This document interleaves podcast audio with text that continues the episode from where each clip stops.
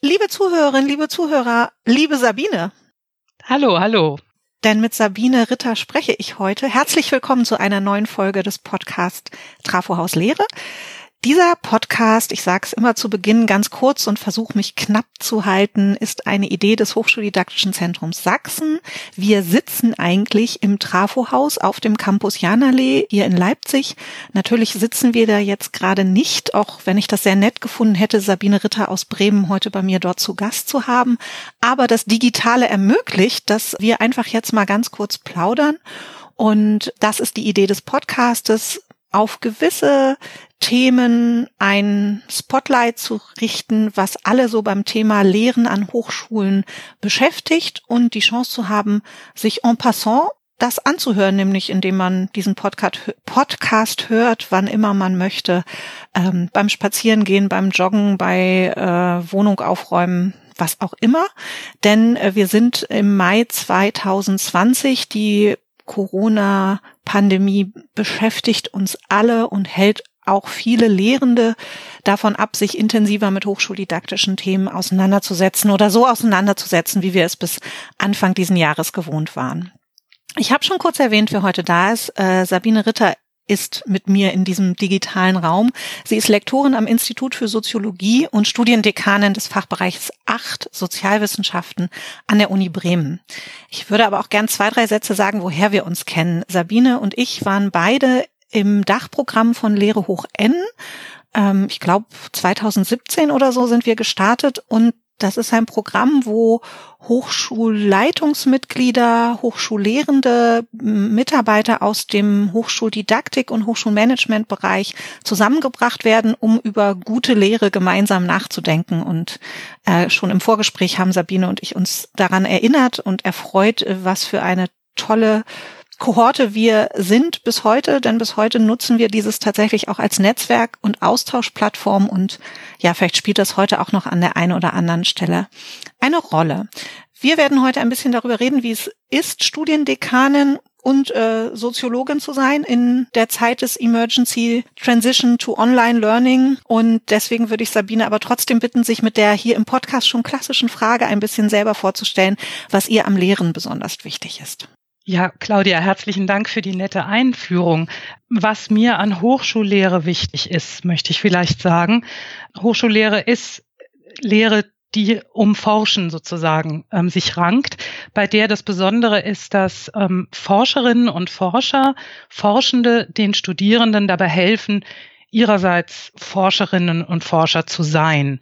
Und das Ganze ist in meiner Sicht ein diskursiver Prozess bei dem gleichermaßen die Lehrenden gelegentlich zu Lernenden werden und die Studierenden ihrerseits dann Lehrende sind. Das ist für mich der Kern von guter Lehre.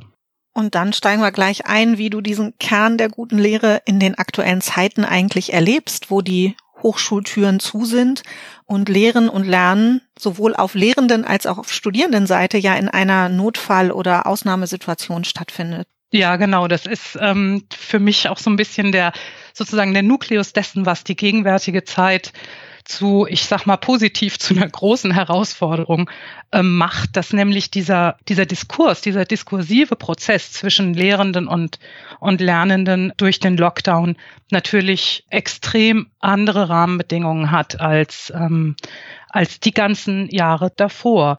Diskurs mit Hilfe von mm, digitalen Medien im Chat oder auch im, in einer Videokonferenz oder sowas ist einfach was, was komplett anderes als ähm, eine Interaktion ähm, in einem Seminarraum, in einem, in einem Forschungslabor oder ja, auf, in so einem, in so einem Betrieb. Und wir haben uns als Hochschule, ich habe vergangene Woche ähm, die, das Protokoll zu einer äh, Sitzung äh, der AS-Kommission, unserer AS-Kommission Studium und Lehre aus dem Januar ähm, gelesen, kurz vor Beginn der vorlesungsfreien Zeit. Und da ist unter einem Top äh, aufgelistet gewesen, wie wir uns als AS-Kommission, die den AS berät in Sachen Studium und Lehre, vorstellen, wie wir jetzt ähm, das Thema Innovation in der Lehre verschärft angehen können. Und mir sind fast die Tränen ins Auge gekommen, als ich gelesen habe, nochmal, wie wir uns da so die perfekten Rahmenbedingungen, günstige Rahmenbedingungen äh, vorgestellt haben. Naja, also dieser Rahmen, wie gesagt, der ist ganz schön von, von äh, durch externe Schocks sozusagen ähm, uns jetzt gesetzt worden und verbunden mit unheimlich viel guten Seiten, die ich spannend finde und wo ich auch wirklich ernsthaft Spaß dran habe, das mitzubegleiten und mitzugestalten, aber natürlich auch ähm, mit Problemen, großen Problemen behaftet. Okay, ich muss noch mal nachhaken. Du hast gesagt, ne, das ist ein diskursiver Prozess für dich und dieser diskursive Prozess findet jetzt ganz anders statt als im Seminarraum. Hast du ein konkretes Beispiel? Wenn ich ein Forschungsseminar, ich bin Soziologin, wenn ich, ich habe jetzt gerade ein, ein Forschungsseminar im Betrieb, das seit, ich glaube, jetzt fünf Wochen läuft äh, und das als eine Lehr-Lernsituation gedacht war, wo wir ein Thema uns gemeinsam erstmal thematisch bearbeiten, dann Material vorhandenes Interviewmaterial nehmen und daran verschiedene Auswertungsstrategien erproben. Wenn ich qualitative Auswertung mache, dann heißt das, ich sitze mit einer, im Idealfall mit einer Forscherinnengruppe um ein Interview, um einen Text und in einem zunächst mal assoziativen Prozess macht man sowas wie offenes Codieren. Das geht spontan, das geht durch Zuruf, das geht assoziativ und äh, allein schon diese Situation zu, ich sag mal, siebt um einen Tisch sitzen mit Material und da in einem ersten Schritt sowas wie offenes Codieren zu betreiben, ist in äh, so einem Online-Format mit zeitlichen Verzögerungen, mit womöglicherweise dann auch irgendwie die, äh, ähm, die technischen Bedingungen irgendwie wackelig sind oder sowas, wahnsinnig schleppend, wahnsinnig erschwert und ja, nicht, äh, also hat, hat überhaupt nicht mehr. Man muss sich erst auf eine ganz andere Qualität eines offenen Diskussionsraums sozusagen einstellen die Medien sind, genau, also es hat was, allein dieses Trägheitsmoment, das mit, da mit Kommunikation sozusagen einhergeht, ist schon ein, ein große, eine große Umstellung. Okay, da höre ich auch ein bisschen raus. Es braucht auf jeden Fall auch zeitlich länger, bis man ja. mit einer siebener Gruppe und größere Gruppen natürlich erst recht. Also es war jetzt das Beispiel, was du gewählt hattest, äh, mhm. bis man da überhaupt in dieser ja Atmosphäre ist, wo dieses, in dem Fall das offene Codieren stattfinden kann. Das heißt auch diesen geschützten Raum, aber auch diesen intensiven Arbeitsraum herzustellen, ist im digitalen eben viel komplexer und schwieriger und dauert länger. Genau so ist es. Und vielleicht ein anderes Beispiel, um aus dieser Siebener-Gruppe rauszugehen, was ich auch als starke Herausforderung empfinde, ist eine große Vorlesung, die ehemals so gelaufen ist, ähm, dass ich mit, mit Headset und einem Mikrofon bewaffnet sozusagen meine Vorlesung halte, dabei durch diesen Raum gehe, laufe und in, im Versuch sozusagen Interaktion äh, herzustellen, und das hat auch immer ganz gut geklappt, mit Zwischenfragen das Mikrofon mal der einen oder anderen Studentin, dem einen oder anderen Studenten in die Hand zu drücken. Das ist auch was, was angesichts von schwarzen Zoom-Kacheln, die ähm, ja vor mir auf einem Bildschirm sind, natürlich ungleich anders funktionieren muss, wo man sich erstmal, wo man auch einen Weg finden muss, wie mache ich jetzt eine eine direkte Ansprache, wie mache ich Interaktion mit 150 Studierenden, wo klar ist, dass die Art und Weise, wie ich es bis dahin auch recht intuitiv gemacht habe, so eben nicht mehr funktioniert. Jetzt muss ich natürlich schnell die Beispiele anbringen, die zwei unserer lieben Kollegen. Wir haben mit dem unserem Lehre hoch N Jahrgang tatsächlich am Mittwoch das erste äh, gemeinsame Netzwerktreffen für zwei Stunden äh, gehabt und ein geschätzter Kollege von uns, äh, Bernd Steffensen aus äh, Darmstadt, sagte das Beispiel, glaube ich, dass es für ihn der Vorteil ist jetzt bei den Zoom-Meetings oder Big Blue Button oder welche Programme auch immer genutzt werden, dass er auf einmal nicht mehr sagt, da ist irgendjemand hier, der Herr im blauen Pullover wollte doch noch was sagen, sondern dass er auf einmal Namen sieht und die Personen mit Namen ansprechen kann. Das fand ich nochmal einen interessanten Hinweis, dass das natürlich ein enormer Vorteil ist, gerade bei größeren Gruppen, wo man ja sonst als Lehrender Ewigkeiten braucht, bis man mal alle Namen irgendwie ansatzweise Präsenz hat, präsent hat, dass man also ja auch sehr schnell Personen mit, äh, mit Namen ansprechen konnte. Fand ich, fand ich einen spannenden Hinweis, hatte ich so selber gar nicht noch, noch gar nicht auf dem Schirm. Ja, absolut, das stimmt. Mhm. Äh, aber die Nachteile äh, sind mit Sicherheit auch ganz stark und ganz wichtig. Ich finde auch, was du deutlich gemacht hast bei deinem ersten Beispiel, ist dieses, dass es ja auch so mit einer gewissen Haptik und äh, Gestik und Mimik und so ganz viel zu tun hat, was im Digitalen natürlich durchaus schwieriger ist. Oder dieses haptische gemeinsam an, an Sachen arbeiten, äh, ist natürlich eine große Herausforderung, das ins Digitale zu transportieren. Ja. Wir hatten, äh, als wir uns ein bisschen vorbesprochen haben, auch darüber gesprochen, wie die Situation im Moment doch auch als, oder du die Situation als etwas sehr Selektives wahrnimmst. Kannst du da ein bisschen was zu sagen?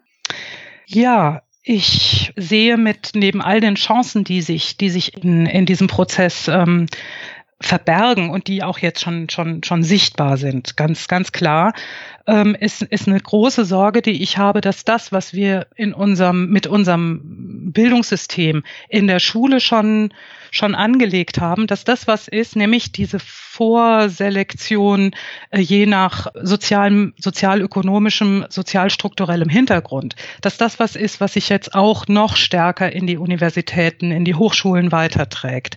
Ähm, um das mal klar zu machen, Studierende, die über äh, weniger technische Infrastruktur und über nicht so die ökonomischen Mittel, sich die anzuschaffen, ähm, zu Hause verfügen, sind in einem klaren Nachteil gegenüber solchen Studis, die eben von vornherein irgendwie gut, gut ausgestattet sind. Und die Frage, ob jemand einen Laptop mit integrierter ähm, Kamera äh, oder über einen Smartphone und über einen Handyvertrag mit äh, nur geringem Datenvolumen und so weiter verfügt, macht jetzt einen ernsthaften Unterschied in, in Sachen Bildungschancen. Das ist das eine, was ich mit, mit Sorge sehe und wo ich, ja, wo ich denke, brauchen wir Lösungen. Und das zweite, auf einer anderen Ebene, die nicht unbedingt so viel mit sozialstrukturellen Bedingungen zu tun hat, ist, dass ich den Eindruck habe, der ist nicht wirklich evidenzbasiert, sondern noch sehr anekdotisch im Moment. Aber das müssen wir auch gut im Blick haben und, und schauen, dass wir da ähm, Lösungen finden ist, dass gerade die StudienanfängerInnen, diejenigen, die jetzt in der Studieneingangsphase sind, die wir jetzt im zweiten Semester haben und die eben noch nicht so in Universität, in Hochschule rein sozialisiert sind, wie welche in höheren Semestern, dass die uns momentan in Ermangelung an festem Bonding, möchte ich mal sagen, äh, zu den Lehrenden und zu anderen Studierenden verloren gehen. Und ich weiß durch ähm, Gespräche mit Kolleginnen und Kollegen, dass da eben auch dieser Eindruck da ist, dass diejenigen, die jetzt im zweiten Semester sind, sich unendlich schwer tun mit einem stärkeren eigenverantwortlichen Lernen, mit dem asynchronen Aufbereiten von Lehrinhalten, mit dem nicht vorhandensein von Verabredungen in Lehrräumen an der Uni, in der Bibliothek, in der Mensa, das ist alles hochgradig prekär. Also ich fürchte, dass wir im Moment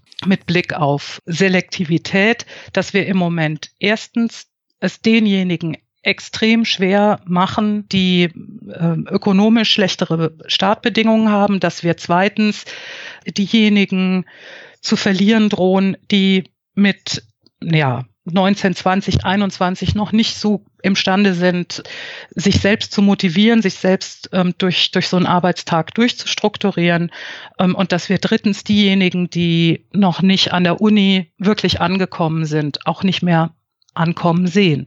Und richtig Sorge macht mir dann das beginnende Wintersemester, wo wir eben die neuen Erstis ähm, eigentlich willkommen heißen und wo wir gute Formate finden müssen, falls wir nicht in Präsenzlehre gehen können. Und danach schaut es ja im Moment zumindest großteils aus, ähm, wie wir es trotzdem schaffen, die als Mitglieder unserer Hochschulen, unserer Universitäten irgendwie sich fühlen zu lassen.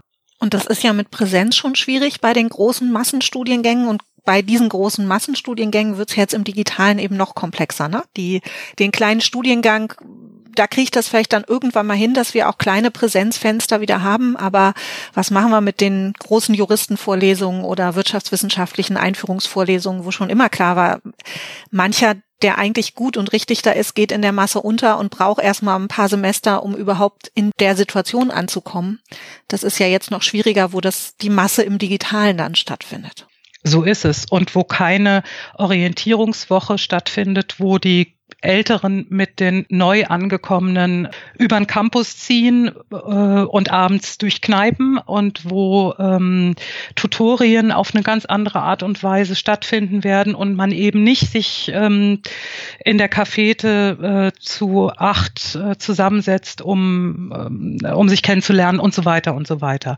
Also da wird, ähm, wir müssen uns da auf ganz vielen Ebenen Formate ausdenken, Wege überlegen, ähm, wie wir, wie wir sozusagen die sowieso schon gefährliche Anonymität der Studieneingangsphase unter noch schwierigeren Bedingungen ja aufheben können.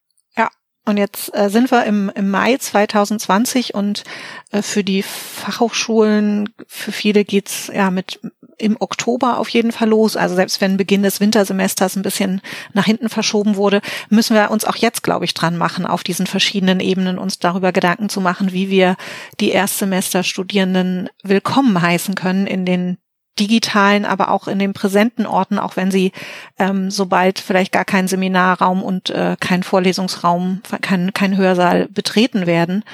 Ich finde, was du ja auch gesagt hast, was man auch aus entwicklungspsychologischer Sicht nicht vergessen sollte, ist, dass, dass Anfang 20 äh, nochmal eine entwicklungspsychologisch spannende Phase ist für junge Menschen. Und diese, ja, das, was an, an Möglichkeiten da ist oder was dort auch an psychologischen komplexen Vorgängen da nochmal vonstatten geht, muss ja auch berücksichtigt werden. Und wie kann ich jemanden dabei unterstützen, dass er sich als immer autonomere Person wahrnimmt und in Diskurse einbringt, äh, wenn ich ihn gar nicht wirklich treffe. Ja, eine ähm, Kollegin aus unserem ne, Lehre hoch N-Netzwerk hat bei diesem Treffen, das du vorhin schon erwähnt hast, ähm, am Mittwoch die Idee gar nicht so spektakulär, aber auch nicht so spektakuläre Ideen muss man ja erstmal haben, von so einem Buddy-System in den, in den Ring geworfen. Ja die finde ich extrem charmant und ähm, ja, kau seit Mittwochabend so ein bisschen jetzt auf der Idee rum, wie wir die Studis mit denen wir jetzt eben schon in engerem Kontakt sind, ähm, wie man gute Wege in unseren Studiengängen jetzt ähm, finden kann, die zu Buddies zu machen, zu Mentorinnen, Mentoren sozusagen für die Erstis und sicher eine eins zu eins Betreuung werden wir ganz, ganz, ganz bestimmt nicht hinbekommen. Aber wie man vielleicht auch mit Credits ähm, ausgestattet, äh, um, um da irgendwie einen Ausgleich für den, für den äh, Workload und so weiter hinzubringen, wie man da gute Formate finden kann, die auf so eine Art und Weise, ja, Vergemeinschaftung, um das mal altmodisch ähm, zu benennen, produzieren. Also es gibt, ich finde es äh, so äh, jetzt, wo ich in unterschiedlichen Kontexten eben über dieses über dieses Problem spreche, glaube ich, es kommen auch Ideen an die Oberfläche, mit denen man weitermachen kann. Aber es ist wie auch immer eine, eine riesen, riesen Herausforderung. Aber wenn man es auch nochmal positiv wenden möchte, ist es ja vielleicht sehr gut, auch wenn wir im Moment alle genug anderes zu tun hätten, dass man sich mit dem Onboarding von Erstsemesterstudierenden nochmal ganz anders beschäftigt. Also wir aus der Hochschuldidaktik sagen ja immer, Anfangssituationen sind das A und O von guter Lehre, also wie ich in eine Lehrveranstaltung reingehe, wie ich ein Semester starte, aber umso mehr natürlich auch, äh, wie, wie starte ich in einem erstes Semester, sind einfach entscheidend dafür, äh, wie die Studierenden sich auf dieses Studium einlassen können und wie viel sie mitnehmen können. Und das hat ja auch positiv gewendet vielleicht einen Vorteil, dass wir über dieses Onboarding von Erstsemesterstudierenden nochmal nachdenken und vielleicht auch manches in Frage stellen, was wir seit Jahren so machen und uns nicht mehr gefragt haben, ist das eigentlich gut und sinnvoll für die Zielgruppe oder machen wir es nur, weil wir es jetzt einmal das Konzept haben? Mhm. Ja, es ist also ich gebe dir ich gebe dir völlig recht. Es ist so wie ne, in diesem wo ich vorhin äh, kurz äh, erwähnt habe, dieses nostalgische Moment, ähm, das mich letzte Woche ereilt hat, als ich die alte Protokollsitzung aus dem Januar las, ist es natürlich diese äh, diese Hauruck-Aktion mit wir digitalisieren innerhalb von wenigen Wochen, die ähm, Lehr-Lern-Szenarien ähm, von 27 Studiengängen am Fachbereich Sozialwissenschaften. Die Chancen darin sind natürlich, dass wir, und das sieht man eben jetzt auch schon, dass viele Dinge, von denen man dachte, laufen doch eigentlich ganz gut, ähm, sind auch zum Teil ne, frisch akkreditiert etc., dass wir jetzt doch ganz viele Sachen ähm, entdecken und, und, und kennenlernen, die ungleich geeigneter sind, dann auch auf Dauer gestellt, irgendwie ähm, ja Lernszenarien, Lernszenarien zu, zu sein, die der Heterogenität unserer Studierendenschaft angemessen sind. Und das ist, also das, das hätten wir nie gesehen, wenn wir es jetzt nicht im Hauruck-Verfahren hätten machen müssen. Und so ähnlich ist es auch die Chance über, wie ist eigentlich ein guter Studieneinstieg und wie machen wir den, wenn die alten eingefahrenen Sachen, die ja auch ihre Schattenseiten haben, Alkoholkonsum auf dem Campus und all solche Geschichten, ähm, wenn die jetzt halt nicht funktionieren. Ja, ich habe ein bisschen Sorge, dass das sehr wenig Zeit ist, die wir haben, um da was richtig Gutes aufzusetzen, weil bei uns Lehrenden und ich glaube auch den Kolleginnen und Kollegen ähm, in den Unterstützungsstrukturen und so weiter irgendwie im Moment nicht mehr so richtig viel Kraftüberschüsse da sind. Wir haben schon einiges, einiges gelassen in den letzten Wochen, aber die Motivation ist nach wie vor groß. Ja, und wir sind im Grunde durch Sommersemester erst so halb durch, ne? Also jetzt ist so ja. knapp Halbzeit. Und äh, das stimmt. Ich finde auch dafür hat haben viele Lehrende enormes geleistet in den letzten Wochen und äh, ich habe auch den Eindruck, alle könnten irgendwie jetzt mal so eine Urlaubswoche gebrauchen, aber ist zwei. Halt, ja äh, und mehr, aber ist halt äh, schwer irgendwo gerade herzunehmen. Und ja. äh, ich bin da absolut bei dir. Und was ich auch noch als Herausforderung sehe, ist, dass dieser Onboarding-Prozess, selbst wenn uns dafür den Herbst, äh, Winter gute Sachen gelingen, ähm, wir das in den nächsten Jahren nicht vergessen sollten, weil die, die im Wintersemester 2021 an die Hochschulen gekommen sind, sind das eben unter ganz anderen Bedingungen. Die haben schon unter total schrägen Bedingungen ihre Hochschulreif, also ihren, ihr Abitur, die meisten abgelegt, nämlich im Moment oder vor jetzt zwei Wochen oder so. Und ich glaube, das wird sich langfristig ein bisschen durchziehen. Und das ist natürlich auch immer so die Aufgabe, die wir uns als Hochschuldidaktikerin setzen, wie können wir Lehrende da begleiten, dass die das auch äh, im Wintersemester 21, 22 noch auf dem Schirm haben und gut begleiten können. Also die meisten werden es auf dem Schirm haben, aber das ist natürlich dann unser Job, auch den Lehrenden dort Unterstützungsangebote zu machen, dass die es gut begleiten können, ja, mit, mitgehen mhm. können, diesen Weg mit, mit ihren Erstsemestern, die, die sie über Zoom erstmal nur treffen werden. Äh, eine, ja, im Grunde schon meine, meine vorletzte Frage. Du hattest die Kolleginnen und Kollegen ja gerade angesprochen. Gibt ja auch Lehrende, die im Wintersemester neu an die Hochschule kommen oder auch vielleicht jetzt neu da sind oder auch schon alte Hasen sind. Aber gibt's was, wie ihr euch als Kollegen und Kolleginnen unterstützt? Also auch im Sinne von Netzwerke bilden, sich gegenseitig supporten und ja, einfach füreinander da sein? Da gibt's ganz, ganz viele eher lose ähm, Strukturen. Also das, was mich zum Beispiel auch sehr, ähm, sehr beeindruckt hat, ist, dass die ähm, Professorinnen und Professoren an meinem Fachbereich in Windeseile die ja die Ideen, die Handreichungen, die wir aus Dekanats von der Dekanatsseite reingegeben haben, war ja auch alles halbgar. Aber das ist ähm, das ist sehr schnell aufgenommen worden und die sind ähm, sofort in äh, regelmäßige Lehr Lerndiskussionen sozusagen mit ihren Mitarbeiterinnen und Mitarbeitern gegangen, die Lehrgebiete untereinander tagen. In meiner Wahrnehmung, äh, ich kenne jedenfalls sehr viele Beispiele wöchentlich und machen auch, was ich großartig finde, über den bisherigen Semesterverlauf nach wie vor diese ähm, also Zoom-Konferenzen zusammentreffen, die daraus erwachsen waren, sich erstmal darüber zu verständigen, wie können wir überhaupt unsere Lehrveranstaltungen als Lehrgebiet jetzt in die in dieses digitale Semester rein, wie können wir das aufsetzen und rocken. Die bleiben dabei und treffen sich regelmäßig und tauschen sich über das aus, was gelingt, was nicht gut gelingt. Wir haben in der Soziologie jetzt zweimal einen Lehrendenaustausch auch über ähm, Videokonferenz gemacht, wo bei einem der beiden Termine auch Studierende mit dabei waren, bei dem anderen nicht. Und das ist alles, das ist kolossal wichtig und kolossal hilfreich und treibt, also der Diskurs, den ich ja vorhin so ein bisschen erschwert fand, der ist natürlich, der ist in Sachen, wir tauschen uns über gute Lehre aus, an ganz vielen Ecken der Universität, aber richtig aufgeflammt durch, durch diese Lockdown-Situation. Ja, wir helfen uns.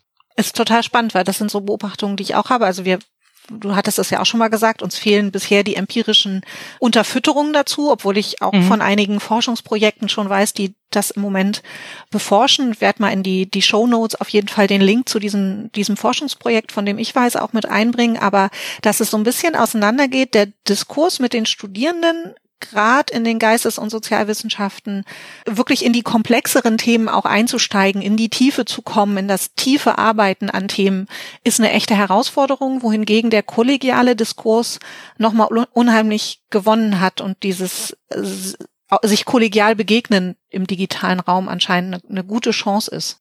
Ja, ist absolut, ist beides ist genau meine Wahrnehmung. Ich möchte aber, ne, es ist ja, das ist ja dieses Gespräch strotzt ja nur so vor Ambivalenzen und auch diese, ähm, was ich eben erfreulich finde als Studiendekanin, dieses Aufflammen von Reden über gute Lehre jetzt an der Universität hat auch den Preis, dass ganz viele Kolleginnen und Kollegen sagen, und ich kann das nur bestätigen, Forschung findet im Moment kaum statt. Es ist, es ist, jetzt ist die Zeit der Lehre. Ich hoffe, dass denjenigen, die in, auf befristeten Stellen sind, die sich in Qualifikationsphasen befinden, dass es da wirklich gute, faire ähm, Regelungen gibt, die das, die in, in Rechnung tragen, dass gute Forschung im Moment, ja, bei 24 Stunden, die der Tagnummer hat, gerade ausnahmsweise mal die zweite Geige spielt. Ja, das äh, wunderbar auf den Punkt gebracht, würde ich sagen. Und äh, wenn ich auf die Uhr gucke, stelle ich fest, dass äh, eine der Befürchtungen, die Sabine und ich im Vorgespräch hatten, äh, droht einzutreten, nämlich dass wir stundenlang reden könnten über dieses Thema und immer noch neue wichtige Aspekte und auch Gegensätze identifizieren würden, über die man sprechen muss. Ich finde, wir haben Themen angerissen, wir haben auch so ein paar erste Lösungsideen entwickelt, gerade wie wie gehen wir ähm, mit dem mit dem kommenden Wintersemester vielleicht um. Und einfach äh, vielen vielen herzlichen Dank an dieser Stelle schon mal, dass du uns an deinen Blickwinkel als Soziologin und Studiendekanin hast äh, teilhaben lassen auf diese sehr ambivalente Situation, um das nochmal zu betonen. ähm, ich würde gerne den Podcast wie immer mit meiner Frage enden lassen, ob es irgendwelche Erkenntnisse, Erkenntnisse aus den letzten Tagen bei dir gibt zur digitalen Lehre oder zum Emergency Remote Teaching, wie es immer so schön heißt, wo du sagst, das war ein totales Wow-Erlebnis oder das ist auch eine ganz konkrete Sache für die digitale Mülltonne. Ich kann also mein Wow-Erlebnis in, der, in den letzten 14 Tagen war die unglaublich verstärkte Sichtbarkeit von einzelnen Studierenden ähm, in Chats also wenn ich per, per Chat ähm, äh, Seminardiskussionen mache, die da auf einmal unheimlich rege und präsent sind, hörbar sind in Tüdelchen, die in der Präsenzlehre vorher ganz stille gewesen sind. Das war ein richtiges Wow-Erlebnis und das ist ein, nochmal ein Indikator dafür, dass genau wir ganz viel von dem, was sich jetzt mit aufgetan hat, angesichts von Heterogenität von Studierendenschaft bewahren sollten. Und naja, in die digitale Mülltonne gehören technisch instabile Videokonferenzen mit der Hochschulleitung, in denen es um weitreichende strategische Entscheidungen geht. Dabei habe ich in der letzten Woche innerhalb von einer Dreiviertelstunde sehr viele Nerven gelassen. Es ist halt doch unfassbar viel auch eine Frage guter Technik und stabiler Leitungen und das ist zu viel an, an äh, technischen Voraussetzungen sozusagen, um das Leben nur noch so gestalten zu können. Es gibt Sachen, die gehören perspektivisch definitiv wieder in echte Kommunikationsszenarien. Und viele sagen ja auch, sie vermissen die, also sie haben merken jetzt erst, wie sehr sie die äh, vollen äh, Innenhöfe oder vollen Gänge vermissen und einfach die Studierenden zu sehen, ihnen zu begegnen, dann auch eine gewisse, ja, gemeinsames Arbeiten so wahrnehmen zu können. Äh, und ich höre immer mehr, dass die Leute sagen, ich freue mich total, wenn ich mal wieder in so einem Seminar oh, ja. wirklich auch als Lehrender aktiv unterwegs sein kann. Absolut. Und also es gilt nicht nur für die Gremien. Äh, absolut. Also ich, wenn ich das erste Mal wieder in einen, in einen äh, Seminarraum reinkomme, in dem einfach so, sagen wir mal, mehr als zehn Leute auf Mal sind, ähm, in nicht unbedingt geordneter Formation und nicht klausurschreibend, ich glaube, dann breche ich in Tränen aus. Aber mögen es Freudentränen Auf sein. jeden Fall. In Tränen der Rührung und Ergriffenheit. Ja, genau. Ich danke dir von Herzen äh, für das Gespräch. Wir hätten wirklich noch x andere Themen, glaube ich, über die wir reden können. Ich danke allen Zuhörerinnen und Zuhörern fürs Zuhören. Ich hoffe, Sie haben ein paar gute neue Ideen und Impulse mitgenommen und ich sage äh, Tschüss nach Bremen und bis bald. Tschüss, Claudia. Vielen lieben Dank.